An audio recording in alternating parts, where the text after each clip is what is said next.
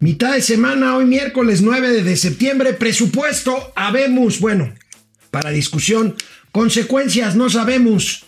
Vaya, vaya presupuesto optimista en las proyecciones, ralo en el tema, pues, de austeridad. Y pues lo saluda Alejandro Rodríguez y Mauricio Flores les platicará por qué Doña Austeridad Republicana pasa a ser pobreza franciscana. Bueno, pues sí, ¿cómo estás, mi queridísimo amigo? Lo que pasa está en que, pues para estar de moda con las fiestas patrias y como viene el presupuesto y las perspectivas económicas, pues entonces, pues un vestido de la jerga, ¿no? De la jerga, quiere decir este. Sí, sí, de trapito, de trapito, así de, de, de, trapito, ¿no? Así, mira. Así ya está medio desgastadón, pero pues es que no da para más. No da para más. Ahorita vamos a desglosar todo lo que es el paquete económico que se envió ayer a la Cámara de Diputados y a la Cámara de Senadores. Porque todavía hay un montón bueno, de cosas. todavía hay un montón de cosas que van saliendo. Además, híjole, por si esto fuera poco, este crecimiento, se, pro, se propone un crecimiento que ahorita vamos a ver de cuánto es, muy optimista pero basado en que haya vacuna y AstraZeneca para atrás los fielders. Oye, pero ¿sabes también en qué está basado? En que les van a pasar, nos van a pasar la charola cañón con la fiscalización. Hasta por celular, ¿eh? Sí, sí. Empezamos Momento Financiero. Esto es Momento Financiero. El espacio en el que todos podemos hablar. Balanza comercial. Inflación. Evaluación. Tasas de interés. Momento Financiero. El análisis económico más claro. Objetivo y divertido de Internet. Sin tanto choro. Sí. Y como les gusta. Peladito y a la boca. Órale. Vamos, réjete bien. Momento Financiero. Como marca la ley, ayer el secretario de Hacienda y Crédito Público acudió a la Cámara de Diputados en la tarde, a las 5 de la tarde, a entregar el paquete económico que consiste, bueno, pues en los criterios de política económica, en el presupuesto de, en la ley de ingresos y en el presupuesto de egresos. Es un presupuesto muy austero, menos gastos, 0.3% menos gastos, pero también menos ingresos. 3% menos de ingresos. Ahorita Mauricio hablará del tema de la fiscalización y que reitera la apuesta de este gobierno por Pemex y por CFE a la que irá uno de cada cinco pesos. El secretario de Hacienda, Arturo Herrera, planteó así ayer en Cámara de Diputados el panorama general de los criterios para el presupuesto. A ver, viene de ahí. Es en este sentido, diputada, que no encontrarán grandes cambios en la miscelánea fiscal ni en la ley de ingresos que hoy les entregamos. Las atribuciones con las que nos dotaron a lo largo de los últimos dos años, en particular las que nos permiten luchar contra la facturación falsa y la evasión y la simulación fiscal, nos ayudarán a garantizar que, aún en condiciones difíciles, el Estado tendrá recursos suficientes para atender los temas más urgentes. El confinamiento duro de los meses de abril y mayo llevó a una caída anual del Producto Interno Bruto del segundo trimestre del orden de 18.7%. La reapertura ordenada y cauta de la economía a partir de junio ha permitido iniciar una recuperación asimétrica. Con las cifras oportunas más recientes, estamos estimando una caída anual del PIB para este año de alrededor del 8%. Esto, por supuesto, dependerá de que con la colaboración y actitud responsable de todos nos permita apresurar el ritmo de la economía al tiempo que evitamos un rebrote de los contagios. Déjenme ser muy claro, no hay disyuntiva entre economía y salud. La economía solo podrá crecer de manera sostenida si mantenemos contenida la pandemia. Para el 2021 estamos estimando un crecimiento de la economía de 4.6%. Esto implica que tendremos mayores recursos que los que se recaudarán este año, pero menores a los previstos previos a la pandemia. Por eso tenemos que ser extraordinariamente cuidadosos en la forma en la que se asigna el gasto. Quisiéramos pensar que hay recursos, que hay más recursos para todos, pero esa no es la realidad a la que estamos enfrentando. Bueno, mira, una cosa sí hay que ser sincero. Se está tratando de mantener el equilibrio, pero es bajo un contexto de economía de guerra. Vamos a decirlo así. Pero además sobre un precepto falso, ¿no? Esa expectativa de 4.6% bueno, pues, de crecimiento no pues es, es una carta a Santa Claus. Es unas cartas Santa Más bien un buen deseo, ¿no? Sí, por eso, una carta a Santa Claus. Dices, oye, yo quiero que crezcamos 4.6%, que haya una vacuna, que tú lo comentabas al inicio. De hecho, las... que este año la caída sea nada más del 8%. Y, y digo nada más porque yo creo, yo soy de los que creo que la economía este año va a caer menos. 12%. Bueno, bueno, hasta Gerardo Esquivel, el subgobernador Dice del que va a ser más de 10%. Más de 10% con todo y que pues es de los aliados de la 4T dentro del Banco Central, pues dice, pues sí puede ser 10 y medio por ciento. Y aunque en esas proporciones, amigos, pues es como decir, oye, es que se mató cuando se cayó del octavo piso. No se cayó del 10, no, se cayó nada más del 8. de todas maneras, te Entonces, santo amigo. ¿por qué no nos explicas el marco referencial sobre el cual está construido el presupuesto 2021?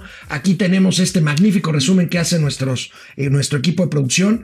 Ahí tenemos, amigo. Sí. Hijo, yo nada más te recuerdo, el gobierno dijo que en 2019 íbamos a crecer 2,5%, cre- decrecimos 0.3%.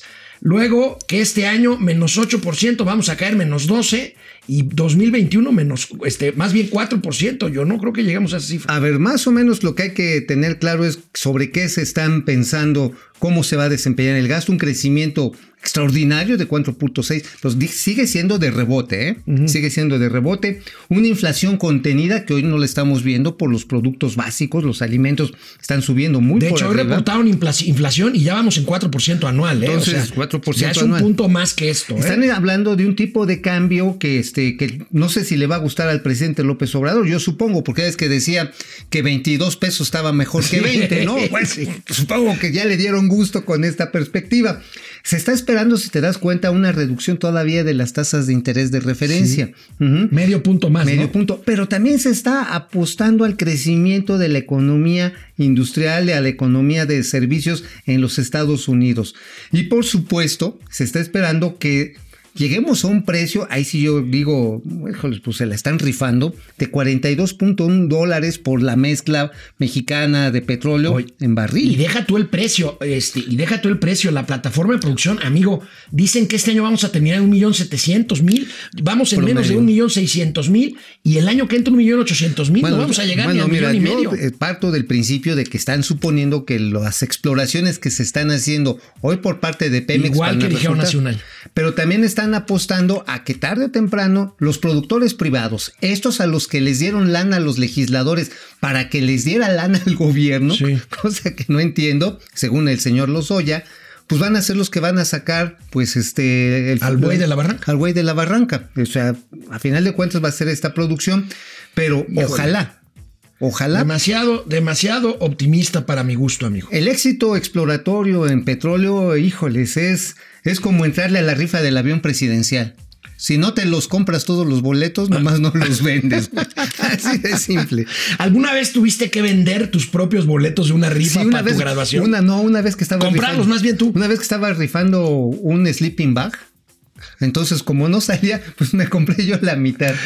Eh, canal Y me lo gané. 76, canal 76 de Easy de lunes a viernes, 4 de la tarde, Spotify. Momento financiero, economía, negocios y finanzas para que todo el mundo les entienda. Fíjate que me llamó la atención del mensaje de ayer en la Cámara de Diputados, amigo del secretario de Hacienda, que fue muy cuidadoso en cuanto al presupuesto para los gobiernos estatales. Si bien, si bien eh, las participaciones estatales o los fondos a estados van a decrecer más o menos 5.5%, Ajá. el secretario fue muy cuidadoso y habló por ahí de una instrucción que le dio el presidente de la República para pues un poco tener calmado, sobre todo a los 10 gobernadores que ya salieron de la CONAGO, Que ya- y cuya principal demanda pues es justamente el tema del pacto fiscal. Pues sí, efectivamente es el acuerdo de coordinación fiscal, para decirle pues sus palabras correctas, eh, porque pues dicen, oye, a ver, yo le mando 100 varos a la federación, me regresan 80. Sí, sí, sí. Y, este, y yo sí hago esfuerzos de recaudación local, yo hago esfuerzos de formalización de la economía, tengo que endeudarme para hacer obras de infraestructura. Y pues digo, desgraciadamente en otros estados, sobre todo en el sureste mexicano, Sí. pues nomás, pues no. Si te parece bien, vamos a ver qué dijo el secretario de Hacienda Al respecto. a este respecto. De hecho, el día de ayer recibí instrucciones del presidente de la República pidiéndome mantener en la ley del impuesto sobre la renta la participación al 100% a las entidades federativas del impuesto sobre la renta por enajenación de bienes inmuebles. Asimismo, me indicó que mantengamos la distribución que se hace a las entidades federativas del régimen de incorporación fiscal y que se fortalezcan los programas de fiscalización como el llamado Vigilancia Plus. Esto fortalece el pacto fiscal y es una prueba de la apuesta que desde la Secretaría de Hacienda y Crédito Público estamos haciendo por la cooperación y complementariedad con las entidades federativas. Mantenemos un diálogo constante por medio de la Comisión Permanente de Funcionarios Fiscales y de hecho tenemos agendada ya una reunión para la próxima reunada, semana con los 32 secretarios y secretarias de finanzas de, de todos los estados. Bueno, pues es que sí, vaya sainete que armó esta alianza de gobernadores federalistas, que por cierto leía muchos chairos ahí que decían, no, es que los narcogobernadores nada más quieren lana. A ver, señores, una democracia sin dinero es como amor sin sexo. Así. Pues sí, amor sin sexo, o sea, pues no es amor. Y democracia sin lana, pues no es democracia. Bueno, mano. yo nada más les recuerdo, independientemente de del sencillo, amor ¿eh? y del sexo, les recuerdo que cuando fue jefe de gobierno, el presidente, el actual presidente López Obrador, cuando fue jefe de Peleó gobierno de la Ciudad de México, lana. peleó mucho y logró que le dieran a la Ciudad de México más retribuciones fiscales, más correspondientes a pues la que es la principal entidad eh, aportadora de recursos fiscales, que es, que es el, el- la Ciudad de México. Por supuesto. A ver, Ahora, que también hay otro elemento, fíjate, si uno empieza ya un poquito más a bajar la disección del proyecto de presupuesto, el principio es el mismo que se ha manejado desde la campaña. Vamos a seguir dándole a los de abajo porque los de arriba ya tienen mucho. Entonces es inyectar, insisto, en una visión de un keynesianismo, pues iba a decir de cuarta, ¿no? Pero es un keynesianismo chicharronero este, porque no permea el conjunto de la estructura. Dice, no es que así la gente va a consumir más. Sí consume más, pero consume en mercados informales. Entonces no hay un regreso en IVA, ni en ISR, ni en seguridad social.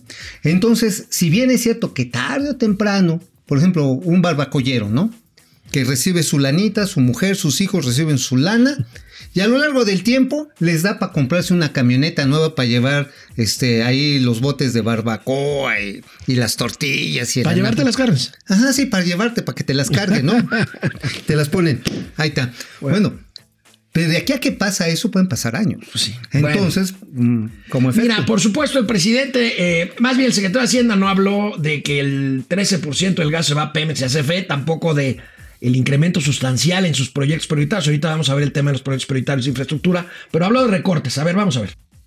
Las circunstancias actuales requieren un ajuste en el presupuesto y por ello encontrarán reducciones importantes en él. Por ejemplo, una reducción de 17.3% en el presupuesto asignado a la Presidencia de la República y de 15.3% en el asignado a la Secretaría de Hacienda.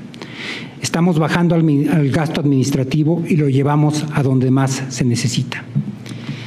Quisiera señalar en este contexto que el presupuesto de las universidades públicas no será afectado. El ajuste lo haremos en otros lados para mantenerlas a ellas en pesos reales el presupuesto asignado en el año 2000. Los recursos, de igual forma, asignados en el anexo 13, que refleja gastos para impulsar la igualdad entre mujeres y hombres, tienen un incremento del 17.9% en términos reales. Bueno, pues mira, fíjate que aquí es interesante que que se reduce el gasto, sí, pero disminuyen más los ingresos. 3% y menos 0.3%. Menos 0.3%. Ajá, el gasto. ¿Por qué? Porque siguen apostando a esta fórmula de dar, ya sabes que la beca Ben- Bomberito Juárez, la Sí. beca Manguerita. Ahorita lo vamos a ver. Pero vamos a ver el cuadro El de cuadro cómo de gastos. los gastos. Esto A es ver, importante. Es un presupuesto de 6 billones 200 mil millones de pesos. Y pues ahí tenemos, amigo. eh, un billón de pesos nada más en puras pensiones. En pensiones, digo, este es un problema que viene arrastran- arrastrando no el sector público, el país en su conjunto, porque como tú comprenderás, la población va envejeciendo. Ajá, sí, entonces, obviamente, pues, Aquí, aquí el punto, aquí el punto es que el 80% del presupuesto, 85, ya está comprometido. Ya está comprometido. Queda un margen muy reducido. Además, hay que cumplir con las obligaciones financieras, deudas. Hay quienes, oigan, el FOBAPROA fue, ok, si no les gusta el FOBAPROA, hoy tienen la mayoría legislativa para cambiar esos términos. Digo, para pronto, ¿no? Si no les gusta que lo fíjate, cambien. las prioridades del presidente están muy claras. No veremos aquí en estas láminas que siguen, no veremos el 13%, aumenta el 13% el- la salud en medio de la pandemia, nada más 13%. Nada más. Pero aquí están los programas prioritarios, amigo. Aquí están. Exactamente, ahí tenemos la pensión para la- los adultos mayores, para personas con discapacidad, jóvenes construyendo el futuro, que por cierto le hicieron una rebaja de 6 mil millones de pesos como, a, las- siete, como 8% menos. Ajá, a la Secretaría del Trabajo y Previsión Social porque han tenido muy mal desempeño. O sea, Muy mal. La, la tasa de rendimiento rendimiento es de pues del 2%. Oye, amigo, y de los proyectos de infraestructura, el aeropuerto tiene un aumento de presupuesto Tres de más de mil por ciento. No, de tres veces. Tres veces. Tres veces, 2.92 veces, es decir, 292% para los que le entiendan y el que entendió no entendió. Porque este año le quieren echar, le quieren echar la carne al asador a la, a la central avionera de Santa Fantasía, perdón, Aeropuerto General Felipe Ángeles. También Porque toda la lana al tren Maya y a. Ahora, pues, nada más que sabes ¿no? que eh, en el caso del aeropuerto, pues lo más chistoso está en que los estudios aeronáuticos, pues los están, todavía no los terminan y están ya haciendo Ay, las bueno, pistas. Así, así terminó el secretario de Hacienda su intervención ayer en la Cámara de Diputados. Tenemos la responsabilidad de mantener la estabilidad económica y financiera, pero también tenemos claro que esto no está peleado con tener una vocación social. Por eso, este paquete económico está dirigido a proteger a los que menos tienen. A los ciudadanos les digo que no los vamos a dejar solos y que de esta vamos a salir todos juntos. Muchas gracias. Bueno, pues esta es la historia que vamos a estar escuchando en los próximos días, que es un presupuesto austero, esperanzador, que apoya a los demás abajo. Y hoy se reiteró ahí en el, pues en la mañanera. El único problema, pues es que dicen que van a agarrar los remanentes del Banco Central. Entre 150 mil y 250 mil millones de pesos de Banquico. Regresamos. Amigo, una de las apuestas de las autoridades mexicanas para apostarle al 4.6%. Apuesta para apostarle. Ya me estoy. Este, No, ya te estás, Híjole. ya te estás amañanerando. Una de las proyecciones del gobierno federal que apuesta el 4.6% de crecimiento se basa, se basa en la vacuna contra el COVID-19. Pues ayer AstraZeneca, AstraZeneca desgraciadamente suspendió sus pruebas, estas con las que está trabajando México, por haberse presentado efectos colaterales graves en uno de los pacientes en la Gran Bretaña. El Híjole. presidente, el A ver, ¿qué presidente, sin embargo, mantiene sus esperanzas. A ver. A ver. de Rusia, de China y de Estados Unidos, de los tres gobiernos. Eh, considerando a México eh, como eh, país prioritario, dándole a México un sitio especial en los tres casos de los tres gobiernos. Rusia, China y Estados Unidos. Eh, entonces, decirle a la población que esto que sucede con esta vacuna, que tienen que detener el proceso en tanto investigan qué eh, sucedió, no afecta el que nosotros podamos disponer más temprano que tarde de la vacuna contra el COVID-19. Oye, pues hace ratito salió que ya México acordó que va a recibir 32 millones De dosis de Rusia. de la Sputnik 5. Híjoles, pues a ver a quién agarren de azumaje, ¿eh? ¿Tú te picabas con la rusa? Pues yo me picaba la rusa, pues sí. Pero mira, incluso para hacerle honor a Doña Austeridad, a jergazos. A jergazos, órale. Ahí está su vacuna. Está bien. Tómela. Está, está bien, bueno. Ahorita pasamos lista nada más rápidamente. Mauricio les tiene que dar una noticia. Hoy, hoy se reunieron. Hoy ¿Ya? se reunieron los empresarios del Consejo Nacional de Negocios, Mexicano de Negocios, que son las empresas más grandes de este país, con el secretario de la Seguridad Pública. Claro. Es una buena noticia, amigo, porque, híjole. No, la cosa, mira, a ver, estamos paniqueados con el tema así de la, del COVID, de la desaceleración económica, pero la inseguridad en cuando menos 10 estados es grave. O sea, las pugnas entre las pandillas, entre los cárteles, entre los que se mudaron del robo de Huachicol al robo de autotransporte o el secuestro, está afectando la operación cotidiana desde el que va a repartir galletas, el que va a ver gancitos, el que, el que lleva los chescos. O sea, ese es un problema real. Entonces se están reuniendo para tener una radiografía de cómo se va a ir desplegando la Guardia Nacional, que por cierto le canalizan una cantidad importante. También se incrementa el 22 mil de millones de pesos. 22 mil millones de Ahora, pesos. hay quienes dicen, es que nada más tienen 6 mil elementos. Sí, sí tienen 6 mil elementos, pero aquí esta secretaría a cargo del señor Alfonso Durazo va a subir a 12 mil este año. Y bueno, ciertamente ahorita pues son traslados de marinos y de soldados a la Guardia Nacional. Pero con todo esto implica también pues reequiparlos. Tienes que... Ay, por cierto, fíjate que es curioso. La primera licitación consolidada de armamento y equipamiento militar se está realizando actualmente. Ah, caray. Exclusiva interplatanaria intergaláctica de momento financiero.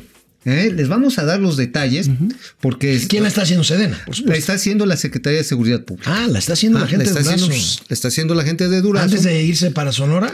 Pues yo supongo que sí, más vale que lo haga bien antes de que quiera tener un chance electoral. Digo, digo, Sí, está bueno, bien que ojalá. tenga aspiraciones, Bueno, pero que haga vamos, bien su chamba. Si te ¿no? parece, vamos a pasar lista, Eso. amigo. Depredador mercenario, ¿cómo estás, Depre? Con los puntos de crecimiento, caída, inflación, dólar, barril de petróleo, leyes como las que aprobaron en Oaxaca, te refieres a la de los alimentos chatarra.